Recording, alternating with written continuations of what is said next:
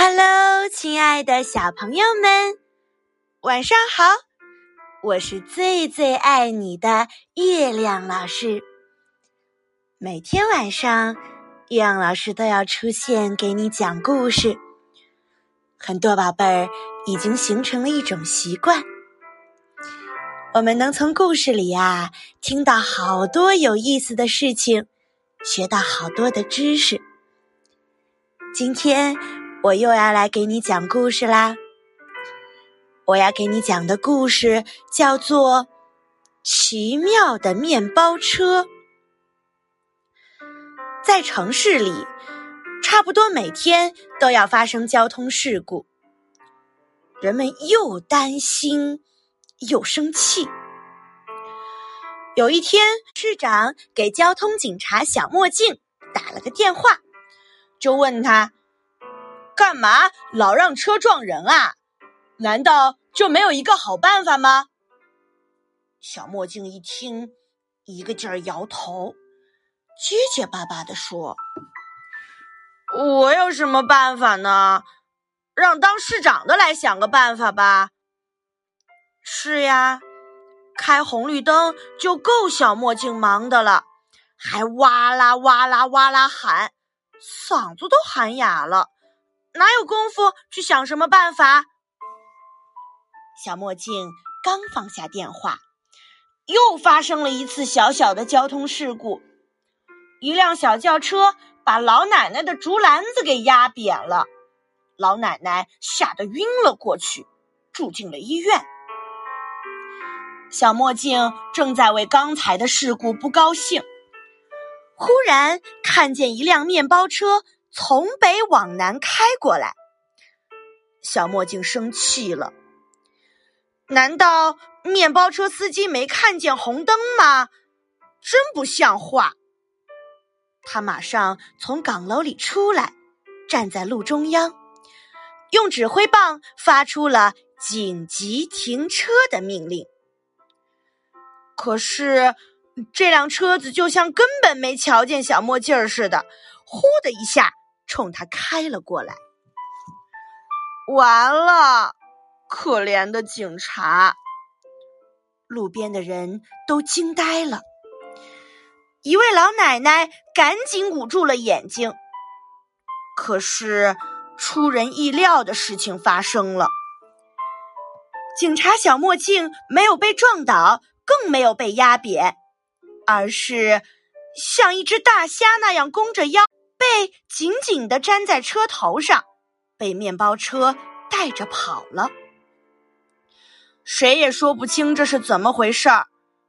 一个一年级的小朋友说：“准是车头上装着磁铁，把警察叔叔吸住了。”可是，他姐姐说：“不对，警察叔叔又不是铁皮做的，怎么能吸住呢？”还是过去瞧瞧吧。车子已经在前面路边停下来了。别让司机跑了，送他到公安局去。路人一起跑过去围住车子。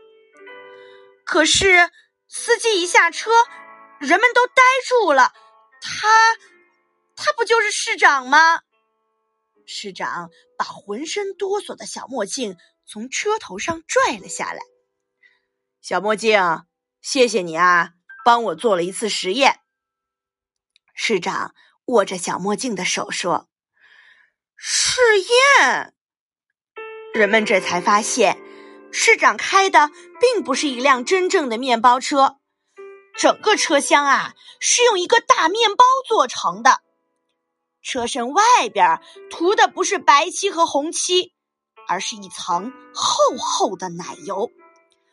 车灯是酒心巧克力糖，软软的，还有点弹性，太妙了！警察小墨镜第一个叫起来，他背上还沾着奶油呢。市长为了感谢小墨镜，就把面包车送给了他。小墨镜高兴极了，他开着这辆神奇的车，围着岗楼转了好几圈儿。驾驶这种车子啊，很容易，最笨的孩子一分钟也能学会。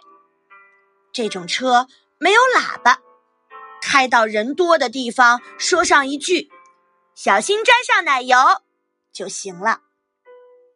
第二天，清洁工把马路上那些白线都洗掉了，马路变得又黑又亮。博物馆派人把红绿灯都摘走了，他们说这可以陈列起来，让以后的人看看。修建队也派人来拆马路中心的楼，被小墨镜拦住了。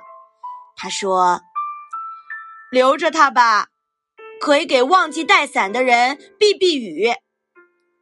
这以后，全市都换上了这种真正的面包车：大面包、小面包、圆面包、方面包，还有长长的棍子面包。